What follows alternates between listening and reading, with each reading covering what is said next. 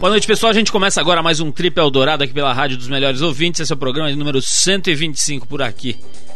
Bom, essa semana a gente vai receber aqui o jornalista e apresentador da Rede Record, Paulo Henrique Amorim, uma conversa bem legal, criticando a imprensa, falando sobre o começo de carreira dele, falando sobre a situação política do Brasil e até sobre Romário e o seu sofrido gol mil, aquele que ainda teima em sair. Bom, e ainda hoje, através da Embratel e do 21, a gente vai bater um papo com Biano Bianchini, um dos mais importantes skatistas do Brasil, que acaba de ter sua vida transformada num documentário. Mas para abrir o programa em grande estilo, a gente vai de The Doors e a música Moonlight Drive, do álbum de 67 Strange Days.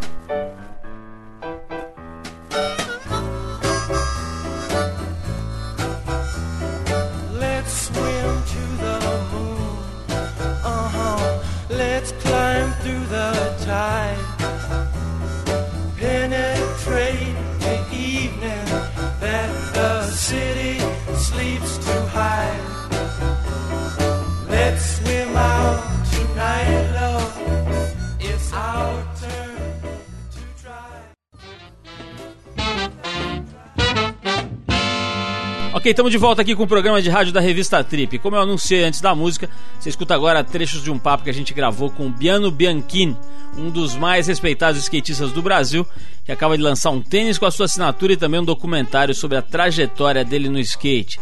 Quem ajudou a gente a conectar com o Biano lá em Porto Alegre foi a Embratel, que através do 21 tem nos ajudado a formar esse bloco aqui, onde a gente consegue conversar com gente que está longe ou perto até, mas que não pode vir até aqui ao estúdio e que a gente tem interesse em trocar uma ideia. Vamos lá. Então, nesse primeiro trecho do papo com o Biano, ele conta como se virava para levantar uma grana e conciliar os campeonatos com o skate raiz, o skate de rua que sempre o atraiu. Vamos ouvir. Bom, isso aí. Boa noite, galera aí do Trip FM. Boa noite aí, Paulo Lima. Aqui que tá falando aí é o Biano e Bianchini. Olha, cara, eu sempre corri campeonato, sempre fui um cara que eu consegui fazer as, as duas coisas, entendeu? Eu sempre lutei para que a gente conseguisse mudar essa visão de, de sabe, das, dos empresários, do, do, do, próprio mercado, assim, que não existia só o skatista competição, mas aquele skatista também que buscava ali o, a raiz mesmo, o skate de rua, e que também podia, sabe, ser ter um nome, divulgar a marca dele igual e sair em revista, sair em vídeo. Mas eu sempre tive que fazer as duas coisas para mim poder me manter. E aí, com isso, fazendo também o trabalho de, de, de free skate, como fotografando para as revistas, fazendo os vídeos.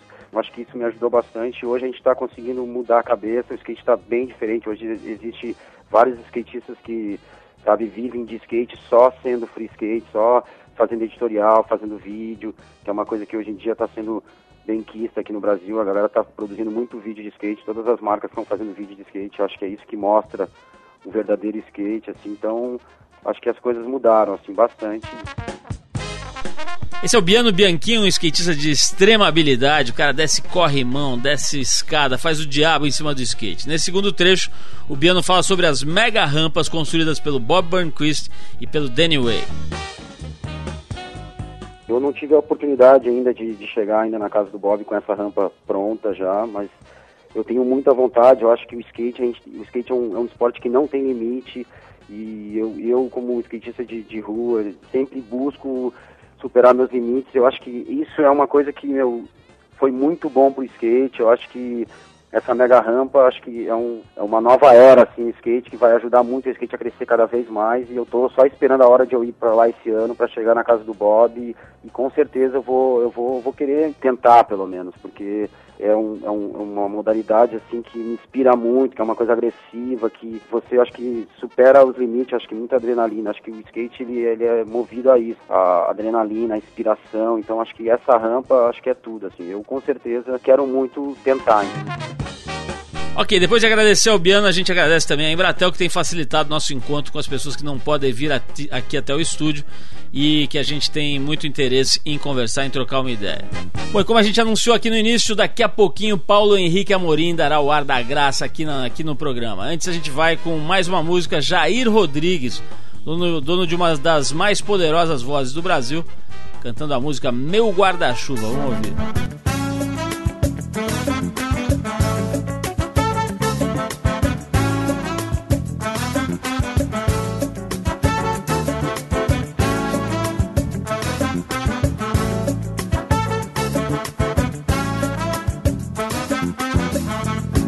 Quando eu comecei a gostar de você.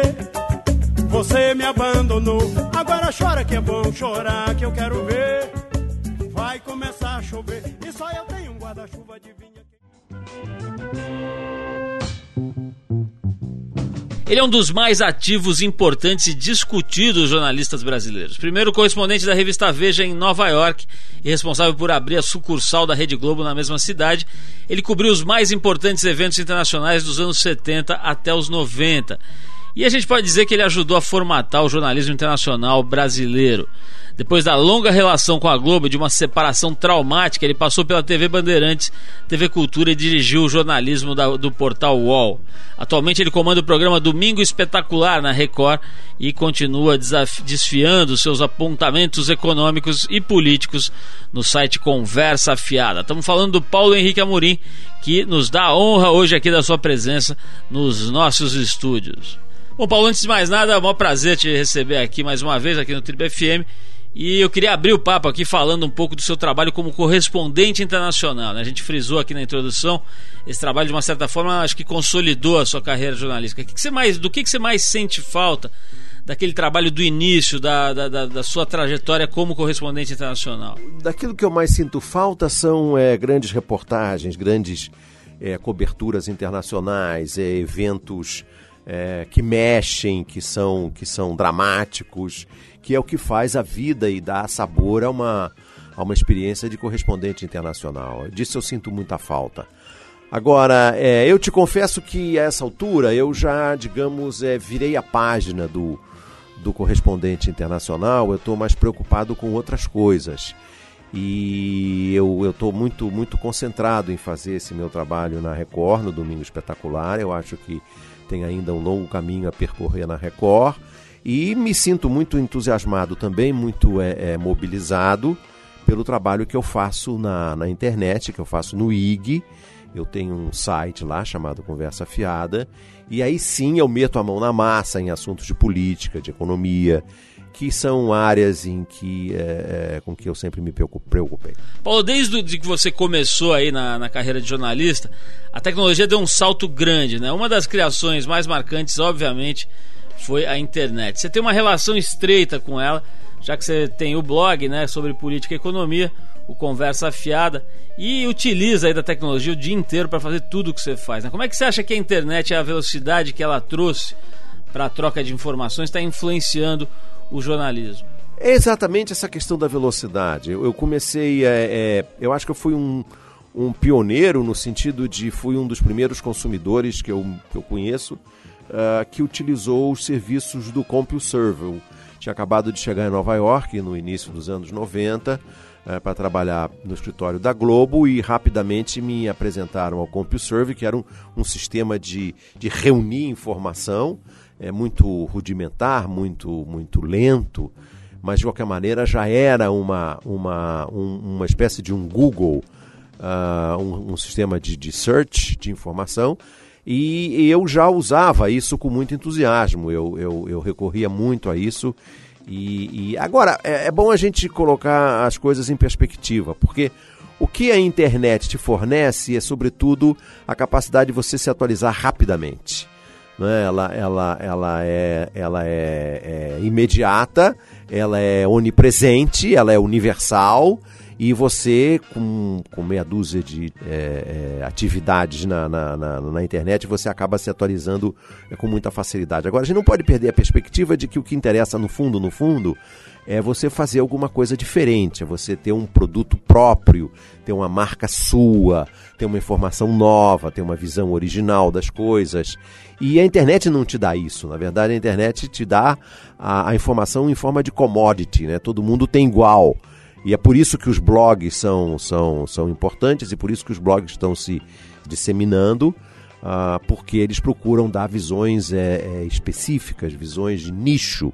E isso a internet também vai permitir. Mas não podemos perder, perder a perspectiva de que a velocidade só não resolve. Paulo, uma ferramenta muito legal aí dos blogs, né, como esses que você faz, essa possibilidade do, do, do da pessoa que está lá na internet comentar as matérias, trocar ideia, reagir, né, dar opinião e tudo mais. Você acha que esse recurso pode aumentar o envolvimento das pessoas, por exemplo, com a política. Quer dizer, a partir do momento que elas passam a poder opinar, elas começam a formar juízo, formar é, consciência. Você acha que isso pode acarretar aí numa geração um pouco mais ligada, um pouco mais engajada politicamente? Eu não sei se a palavra é engajamento, mas o, o que eu posso te dizer é que o retorno é, é uma ferramenta, o comentário né, é uma ferramenta muito importante. Eu acho que todo mundo que trabalha na internet vai ver os comentários é, que, que, ele, que ele suscita, que ele provoca.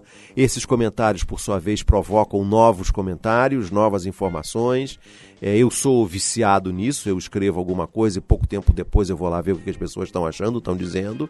E é um debate muito democrático, cada um diz o que pensa, e muitas pessoas me espinafram, muitas pessoas me elogiam, e isso é, é ótimo, faz parte do jogo e eu aprendo com as duas experiências, enfim, eu me, me, me situo com as duas, com as duas experiências. Agora, se isso vai provocar um engajamento em si, eu não sei. O que eu acho aqui, a médio prazo, o que vai acontecer é que, como a internet vai permitir a comunicação por nichos, né, vai permitir a comunicação por, por, por uh, uh, interesses muito localizados, é, as pessoas que chegam lá, as pessoas que fazem isso, tanto os consumidores de blog como os fazedores de blog, os blogueiros, eles vão, eles vão se, se situar politicamente é, com muita rapidez. Então, o pessoal, por exemplo, que é a favor do verde, eles rapidamente vão se organizar em torno disso e vão atrás do, do, do, do, dos ambientalistas e vão criticar aqueles não ambientalistas ou que interpretam como sendo não ambientalistas. É, aqueles que são tucanos vão procurar os blogs tucanos, os que não são tucanos vão procurar os blogs que combatem ou criticam os tucanos e assim. Eu acho que a, a, a, a a identificação política, ideológica, as inclinações ficaram muito claras. Paulo, uma opinião sua que eu queria ouvir é sobre a qualidade dos jornais impressos hoje no Brasil. Como é que você analisa a situação deles e, e obviamente, aí a situação deles diante dessa concorrência radical de todos os meios, né? Do telefone celular, da internet, enfim, da televisão é, por assinatura, de todos os meios que andaram surgindo nos últimos anos. Eu acho que os grandes jornais estão diante de um desafio que é é, é, decifra-me ou, ou, ou, ou, eu te devoro, né? Porque eles têm que fazer um produto que no dia seguinte é, seja atraente para quem passou o dia vendo notícia na, na, na internet, né? É, eu estava aqui me preparando para vir conversar com você na antessala. A recepcionista estava aberta no IG e enquanto ela falava no telefone, ela já sabe tudo o que está acontecendo no país. Então, é, desde o, o, próximo namorado da Adriane Galisteu, quanto o comportamento da, da, da balança comercial ou o movimento dos aeroportos. Então, para que os jornais no dia seguinte sejam interessantes, eles têm que rebolar, entende? Eles têm que fazer um trabalho muito melhor do que eles estão fazendo hoje. Especialmente porque eu acho que a imprensa escrita brasileira é uma imprensa muito ruim, é uma imprensa muito fraca, uma imprensa muito superficial, uma imprensa muito imprecisa ela, eu não estou comparando os jornais e revistas brasileiros, é, com exceção da Carta Capital, que é um fenômeno à parte, mas é, e um fenômeno positivo. Mas é, se você é, compara os jornais e revistas brasileiros com os congêneres latino-americanos, os latino-americanos são muito melhores. É, não estou comparando com jornais ingleses, franceses, italianos ou americanos ou espanhóis. Eu estou comparando com jornais argentinos, né, com as revistas argentinas, que são muito melhores que os brasileiros. Então, é, é, esse é um desafio que os jornais brasileiros têm, que é, além de ter que vencer, superar as suas próprias é, deficiências, eles têm que é, enfrentar agora essa concorrência crescente da internet. Isso é um desafio sensacional. Já que você citou a imprensa argentina, Paulo, eu queria que você desse a sua opinião sobre a cobertura internacional que o jornalismo brasileiro produz, né? Principalmente no, no, que se refere aí à cobertura de América Latina. Como é que você acha que está isso? A imprensa brasileira, especialmente a imprensa paulista, é extremamente provinciana. A imprensa paulista não entende nada do que acontece além do Vale do Paraíba, do que, do que acontece no Rio de Janeiro, Minas Gerais, Goiás, Mato Grosso, sem falar do Sul. A imprensa paulista entende de São Paulo e olhe lá. Quanto mais da Argentina, Você não pega, não tem na imprensa um texto razoavelmente, minimamente inteligente que te permita distinguir, por exemplo, hoje, é, é, especular durante cinco minutos sobre se o Kirchner vai ser ou não candidato à presidência da República. Ou comparar a estratégia econômica do Kirchner com a estratégia econômica brasileira. São discussões que estão fora de questão. O que, que aconteceu na Argentina com a desmilitarização dos, controles, dos controladores de voo e as repercussões que houve para o consumidor argentino, vis-a-vis o que aconteceu aqui no Brasil? Não há, não há cobertura internacional, a cobertura de assuntos internacionais pela imprensa de São Paulo é, é de ler com, com lágrimas nos olhos, porque é muito ruim. Então, Paulo, essa, esse tipo de crítica aí que você faz à imprensa paulistana, ela não dá muita atenção ao que acontece fora do estado de São Paulo. Lembra um pouco a crítica que a gente volta e meia vê as pessoas fazerem aos americanos, né? Dizendo que eles são desinformados, que são bairristas, que não conhecem a história e a geografia dos outros países do mundo, né? Eu queria que você falasse um pouco disso, considerando inclusive que você já morou né, um tempão nos Estados Unidos. E, enfim, queria que você desse uma analisada nesse, nesse aspecto aí da, do jornalismo. Mas antes a gente vai tocar uma música aqui, o Buju Banton. Ele tá pro dancehall jamaicano, assim como o Bob Marley tá pro reggae de raiz. O tal do Buju revolucionou o dancehall com o disco Till Shiloh, de 95, por contar com a participação de uma banda em vez dos habituais sintetizadores que o pessoal usa geralmente. Então vamos ouvir a música Tribal War e depois do break a gente volta com Paulo Henrique Amorim aqui no Trio.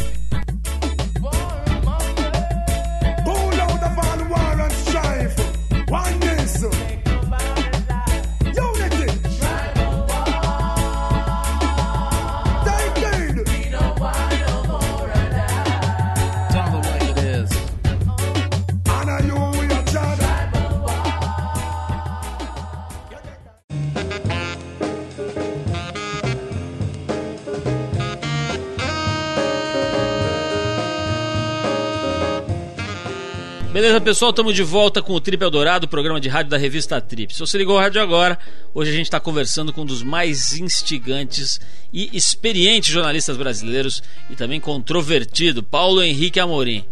Paulo, antes desse break, a gente estava falando que você viveu um tempão lá nos Estados Unidos, está um país onde é, volta e meia você ouve críticas aos Estados Unidos e aos americanos pelo fato deles, de uma certa forma, ignorarem o resto do mundo, né? E, e especialmente quando o assunto é história e geografia mundial, o negócio ali é meio complicado. Mas se a gente fizer uma comparação com o brasileiro, do, do entre o brasileiro e o, e o americano médio, que, qual que você acha que é o mais alienado aí? Olha, é difícil porque responder, porque os dois são muito ignorantes do que se passa fora dos seus países, né? Os americanos não sabem nada. Os americanos estão um pouco se lixando, eles são Roma, eles são o centro do mundo, eles são o império. Então eles não querem saber, não distinguem Buenos Aires de, de São Paulo, de é, Caracas de Colômbia, agora talvez um pouquinho de Caracas por causa do Chávez, mas é, eles são muito ignorantes, são muito limitados, assim como nós. Assim como os brasileiros, os brasileiros não veem um passo, um, um palmo diante do nariz, né? Pensam que, por exemplo, o Ronaldo Fenômeno é um grande jogador de futebol. Só no Brasil se acredita nisso, né? Bom, já que a gente entrou nessa de comparação, Paulo, eu queria saber o seguinte: há pouco tempo mudaram a forma de calcular o crescimento do PIB, né? Isso foi amplamente noticiado por aqui e tal. Isso acabou fazendo com que voltasse à tona essa discussão sobre qual governo foi melhor nesse sentido, do Lula ou do FHC, ou os governos do FHC, né? Tem gente especulando de tudo que é lado sobre esse assunto. Como é que se analisa essa história, especialmente o governo desses dois presidentes. Qual é a tua opinião? Eu acho que o governo Fernando Henrique Cardoso foi um atraso de vida, foi um governo em que, é, primeiro, ele, te, ele praticou um golpe de Estado, que foi um golpe é, é, desfechado e construído pela mídia e pelo Congresso, que foi o golpe de Estado da reeleição. Foi um governo, do ponto de vista econômico, desastroso ele lançou as bases da, da, da, da estabilização da moeda através do Plano Real, mas esse projeto de estabilização do real ele ficou sustentado em duas âncoras sinistras, uma a valorização artificial do, do real, que teve um efeito terrível sobre o comportamento do comércio exterior brasileiro, e a outra foi o endividamento brutal do Estado brasileiro para poder sustentar a situação econômica vigente. O resultado é que o crescimento econômico durante o governo Fernando Henrique foi medíocre para elogiá-lo, né? foi medíocre. É certamente o governo Lula no conjunto vai ter um, uma, um crescimento econômico maior, é, a ideia de que a política econômica do governo Lula é uma cópia da política econômica do governo Fernando Henrique. Precisa saber qual dos dois governos Fernando Henrique. No primeiro governo Fernando Henrique, ele detonou o déficit público. No segundo, com a intervenção do FMI pela mão do Bill Clinton, já que o FMI não queria ajudar o Brasil, e o Bill Clinton reelegeu o presidente Fernando Henrique, é bom que se registre, né? Pela mão do FMI, o Brasil fez um arroxo no segundo mandato do Fernando Henrique Cardoso. E é preciso saber quando se compara o Lula com o Fernando Henrique, com qual, com qual mandato. Se é o primeiro da, da, da gastança ou se é o segundo da gestão feita pelo FMI. Né? Eu acho que o que o governo Lula fez foi seguir as regras universais da ortodoxia, é, um governo trabalhista não teria condições de ser mais ousado que foi. Provavelmente, é, respondendo a uma pergunta que eu próprio me coloquei antes, o governo Lula não teria condições de fazer o que o governo Kirchner fez, que foi dar uma banana para os bancos, foi dar uma banana para o FMI. Talvez o governo Lula não tivesse condições de fazer isso, mas é possível que se tivesse feito isso, o Brasil estivesse melhor. O Brasil foi o bom aluno, foi muito disciplinado, fez tudo o que o Palocci mandou e o Palocci certamente cometeu muitas virtudes, mas cometeu muitas asnices também. E uma delas foi, por exemplo, por exemplo, entregar-se de forma irrestrita, é, é, incondicional aos desígnios do Banco Central, que no Brasil hoje é um, é um país à parte, é uma economia à parte, é uma ideologia à parte. O Banco Central não tem nada a ver com o Brasil. O Banco Central administra o Banco Central e quer que o Brasil vá atrás dele. E eu espero que seja aprovado no Senado e depois no Congresso um projeto do senador Luiz Mercadante que faz com que o Banco Central obrigatoriamente tenha que, se, tenha que ir ao Senado trimestralmente para prestar, prestar contas das suas políticas e não fazer isso de forma secreta, privada, sigilosa, com 80 paniguados que são economistas dos bancos brasileiros. Falar em PIB, tem muita gente começando a questionar se essa conta, né, esse tipo de métrica, é a melhor forma de medir desenvolvimento, crescimento e, e a riqueza de um país. O que, que você acha disso, Paulo? Olha, essa é uma das maneiras de medir o país, né? A outra é medir pela renda per capita. A outra é medir pelo número de livrarias. A outra é medir pelo número de prêmios Nobel. A outra é medir pelo número de é, patentes registradas. Né? A outra é medir pelo número é, de romancistas de curso internacional. Nós temos um, que é o Machado de Assis, não é isso? É, então eu acho que se medir o Brasil pelo PIB, o Brasil está muito bem. O Brasil não deveria reclamar disso. Porque o Brasil não tem nenhum prêmio Nobel, o Brasil não tem nenhum poeta internacional. Os melhores poetas da língua portuguesa são, são o, o Camões e o Fernando Pessoa, não entramos ainda nesse time. Entendeu? Então é bom o Brasil ficar feliz com o PIB. O PIB tá bom. Pelo que você está dizendo aí, o grau de instrução da população podia ser outra maneira de calcular. Ou no mínimo tinha que entrar né, nessa equação que nessa tentativa de medir o desenvolvimento do país. Como é que você acha que está a educação brasileira? Qual é a tua visão? Eu não sou um especialista nisso, eu não posso falar disso com segurança. Eu sei que está havendo no Brasil uma universalização importante do ensino primário, né? Eu sei que é, o acesso à universidade está aumentando, está aumentando o acesso à universidade para o pobre, está aumentando o acesso é, da universidade para o negro. Uh, eu acho que isso tudo são fatos muito positivos. Eu acho que a democracia no Brasil e na América Latina contribuiu para que fosse possível diminuir um pouco a distância entre o rico e o pobre, entre o negro e o branco, entre o nordestino e, o, e, o, e o, aquele que mora no sudeste ou no sul, entre aquele que mora no interior e aquele que mora na grande cidade. Essas disparidades que provocavam, ah, davam ao Brasil o título glorioso, honroso de ser a pior distribuição de renda do mundo, ao lado do Lesoto, né? É, faz com que essas, a democracia ajudou a diminuir isso. Essa democratização do acesso à, à educação está é, tá fazendo com que o Brasil é, distribua melhor a renda. E esse é um processo que eu espero que seja um processo irreversível. É, porque o, a, a, a, democratização do ensino é uma conquista que é difícil reverter, você pode piorar, mas é difícil você reverter de forma completa e tal.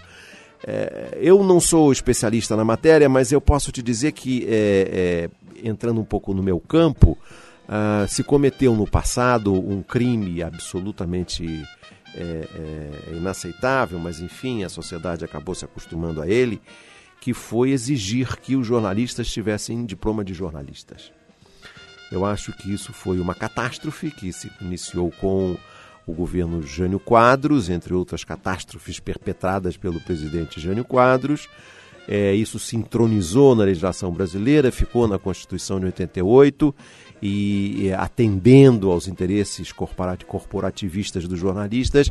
Isso teve um, um resultado nefasto. Primeiro, é, resultados nefastos, no plural. O primeiro é que é, é, os jornalistas vieram muito mal formados, vieram muito ignorantes, porque as faculdades de jornalismo são uma catástrofe associada a um desastre.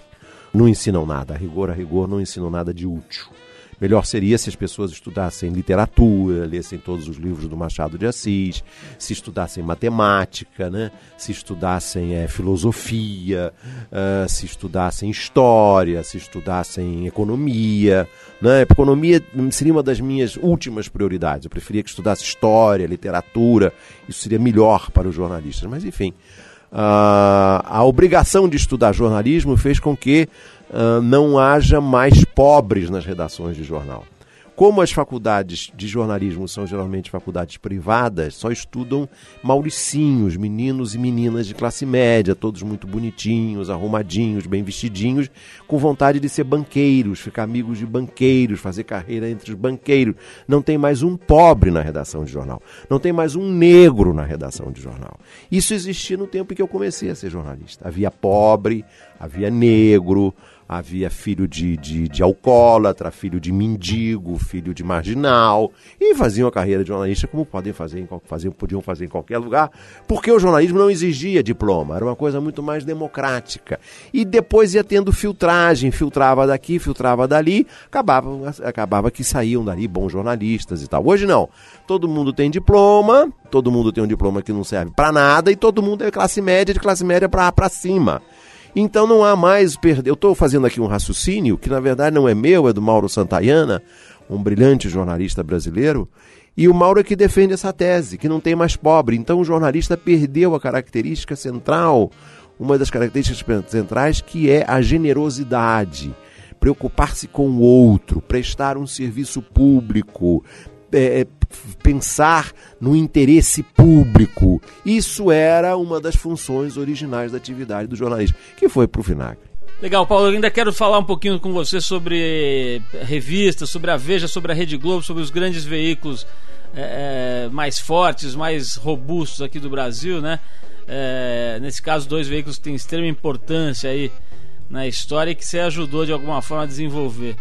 É, mas antes a gente vai fazer mais uma pausa aqui para tocar uma música. A gente separou agora a cantora que é a nova sensação na Inglaterra. Ela tem 23 anos só, um estilo bem peculiar, com direito a barracos depois de alguns drinks a mais, etc. Estamos falando da Amy Winehouse, com, essa, com esse nome, né? Winehouse também. Não dava para esperar nada muito diferente. Essa Amy Winehouse conquistou os britânicos com seu vozeirão de diva do soul. Vamos ouvir então a Amy com a música Addict do, do seu segundo álbum Back to Black. Vamos lá, esse álbum é de 2006.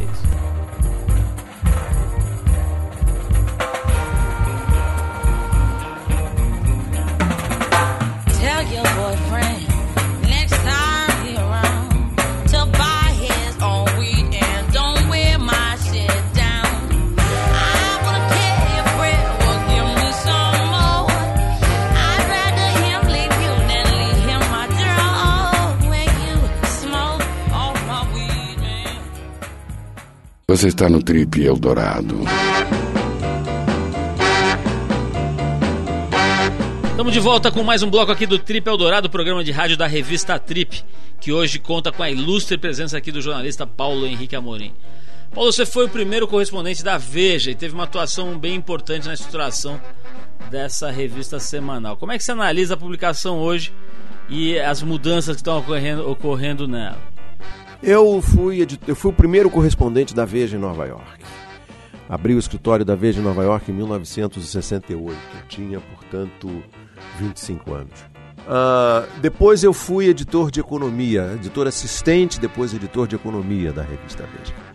Depois eu fui é, editor da revista Exame, é, é, redator-chefe da revista Exame, como que era um, uma, uma extensão da revista Veja, um braço da revista Veja. O que aconteceu com a revista Veja é que o, o Roberto Chivita é, encaminhou-se de forma é, acelerada e de forma convicta e, e, e, e, consistente para posições de extrema direita. Hoje a Veja, na minha opinião, ela representa o mais sólido pensamento da extrema direita brasileira. É, isso reflete provavelmente o, o, pensamento do proprietário, do Roberto Tivita, o que só me faz é, é, é suspeitar que ainda não vimos o pior, uma vez que a editora Abril agora recebeu um, um fluxo, um reforço de capital de um grupo uh, de financistas investidores sul-africanos que trabalharam com muita facilidade é, é, durante o regime do apartheid, portanto não chegam a ser uma, uma, um contrapeso ao direitismo do Roberto. E o Roberto é o nosso mais é, é, é completo e bem acabado exemplar do neofascismo. É isso que a Veja hoje. Bom, tem um outro veículo de comunicação super importante com quem você hoje tem relações bem conturbadas. Né? Como é que foi a tua saída da Rede Globo? Teve briga, teve uma gota d'água? Conta um pouquinho desse, desse, dessa passagem da tua vida. A minha saída da Rede Globo foi que eu já estava há seis anos e meio no escritório da Globo em Nova York. Eu percebi que as prioridades da Globo estavam mudando que não haveria mais a ênfase em grandes coberturas internacionais como havia no passado. E eu achei que isso, somado ao fato de que o meu trabalho lá se tornaria um trabalho menos excitante, menos estimulante, eu comecei a procurar emprego no Brasil e recebi uma proposta muito boa para ganhar praticamente o dobro do que eu ganhava em Nova York. E eu vim trabalhar no Brasil. Foi isso. Bom, Paulo, para a gente finalizar com um assunto um pouco mais leve, aí, que é o futebol, como você que é fluminense está vendo essa busca do Romário pelo gol mil aí. O que, que você acha de quem critica o baixinho, fica falando que a conta tá errada, etc., que ele não devia estar tá atrás disso? Qual é a tua opinião? Não sei se o Pelé tem mil gols, não sei se o Romário tem mil gols, se o Puskas tem 1.200 gols. Isso é um símbolo, é uma, é uma, é uma convenção, entendeu? Romário foi o, o, o, segundo melhor jogador do futebol brasileiro depois do Pelé, ou o segundo melhor centroavante, como se dizia antigamente, do futebol brasileiro depois do Pelé. O Pelé deu três Copas ao Brasil, Romário deu uma. Em 94, se não é Romário, não tem Copa do Mundo. Você vai me dizer que o Brasil ia ganhar a Copa do Mundo com, com Dunga e Bebeto? Não ia ganhar a Copa do Mundo com Dunga e Bebeto, ia, não ia. Então é isso, é, é, foi isso. O Romário deu uma Copa do Mundo sozinho. E é um cracaço, é um grande jogador de bola, ele na, dentro da área, ele é um ele é um gênio, né? E ele merece fazer esse gol e eu vou torcer para ele desesperadamente agora e, e como torço desde o momento em que ele chegou no, no do 999. Acho essa discussão se são mil gols, 18 gols, 15 gols, 180 gols irrelevante é, é uma festa, é um prêmio, não é? E eu acho que o, o, o, eu li na Folha de São Paulo um artigo que me, me sensibilizou muito. O Romário é o nosso Muhammad Ali. É o nosso Muhammad Ali porque ele é o pobre, é, mulato. Muhammad Ali era negro, né? Pobre, mulato, é, veio da favela, é, venceu na vida, ficou rico, só namorou mulher bonita. Não há uma mulher feia na carreira do Romário, né? É, tinha um problema, uma incompatibilidade é, estrutural com mulher feia. Né? Mulher feia não passava no radar dele. É, ele jogou nos melhores clubes do mundo, fez sucesso sempre onde passou. É claro que o lugar onde foi, ele foi mais feliz foi no Fluminense, é óbvio. É, e, e, ele, é o, ele é o iconoclasta, ele é o irreverente, ele não leva desaforo para casa, ele fala o que ele pensa. É o nosso, é o, sem aquele caráter político do Muhammad Ali, né? da, da, da rebeldia, que não foi lutar no Vietnã, que se tornou muçulmano, sem esse caráter, digamos, ideológico, o Romário é o nosso é o nosso é o nosso é o nosso Macunaíma genial, entende? Porque o Macunaíma era preguiçoso. O Romário também era, mas dentro da área ele não era preguiçoso. Dentro da área ele era um azogue. E eu fico muito feliz porque o Romário vai fazer mil gols e eu vou lá, tô lá, tô lá. Espero que ele faça uma carreira brilhante.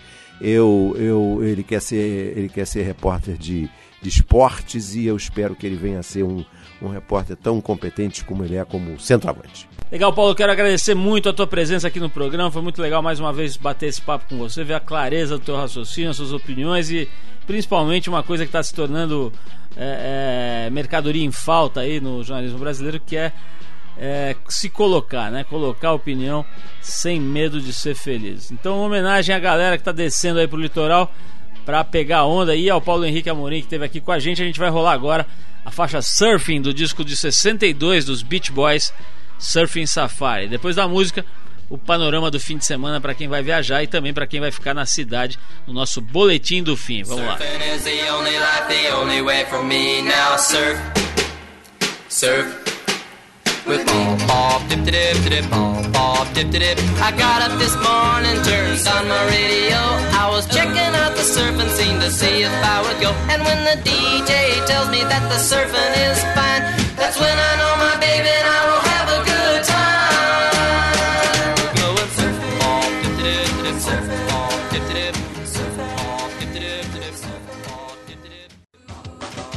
Trip Eldorado apresenta Boletim do Fim. Bom, chegou a hora de trazer para vocês o boletim do tempo e das ondas e também o que acontece de melhor aqui em São Paulo nesse fim de semana. O sábado começa ensolarado, mas já no período da tarde o tempo fecha e podem acontecer pancadas rápidas de chuva a qualquer hora do dia. O domingo permanece com o tempo nublado e com chuva rápida durante a tarde. A temperatura deve variar entre os 18 e os 29 graus. Para você que desce pro litoral para pegar onda, fica ligado. O sol de sudeste que garantiu boas ondas durante a semana perde força e o fim de semana fica com ondulação menos consistente, com ondas chegando a meio metro. Para quem fica na cidade e gosta de jazz e bossa nova, João Donato, um dos mais importantes músicos brasileiros do gênero, faz shows esse fim de semana no Auditório Ibirapuera. O cara é bom de verdade. Os shows acontecem hoje, daqui a pouquinho, às nove e meia da noite, e no sábado e domingo, às oito e meia. Os ingressos saem por 30 reais. Vai lá que esse pega forte. E para quem quer pegar um teatro de boa qualidade, a peça O Método Gronholm aborda com humor, sarcasmo e ironia a relação de alguns jovens executivos que disputam um alto cargo numa multinacional. No elenco, Lázaro Ramos, Thaís Araújo, eles atuam juntos pela primeira vez nos palcos e também o Ângelo Paisleme e o Edmilson Barros. As apresentações acontecem sextas e sábados às nove da noite e domingo às sete no Teatro das Artes ali no Shopping Eldorado. Os ingressos variam de 60 a 90 reais.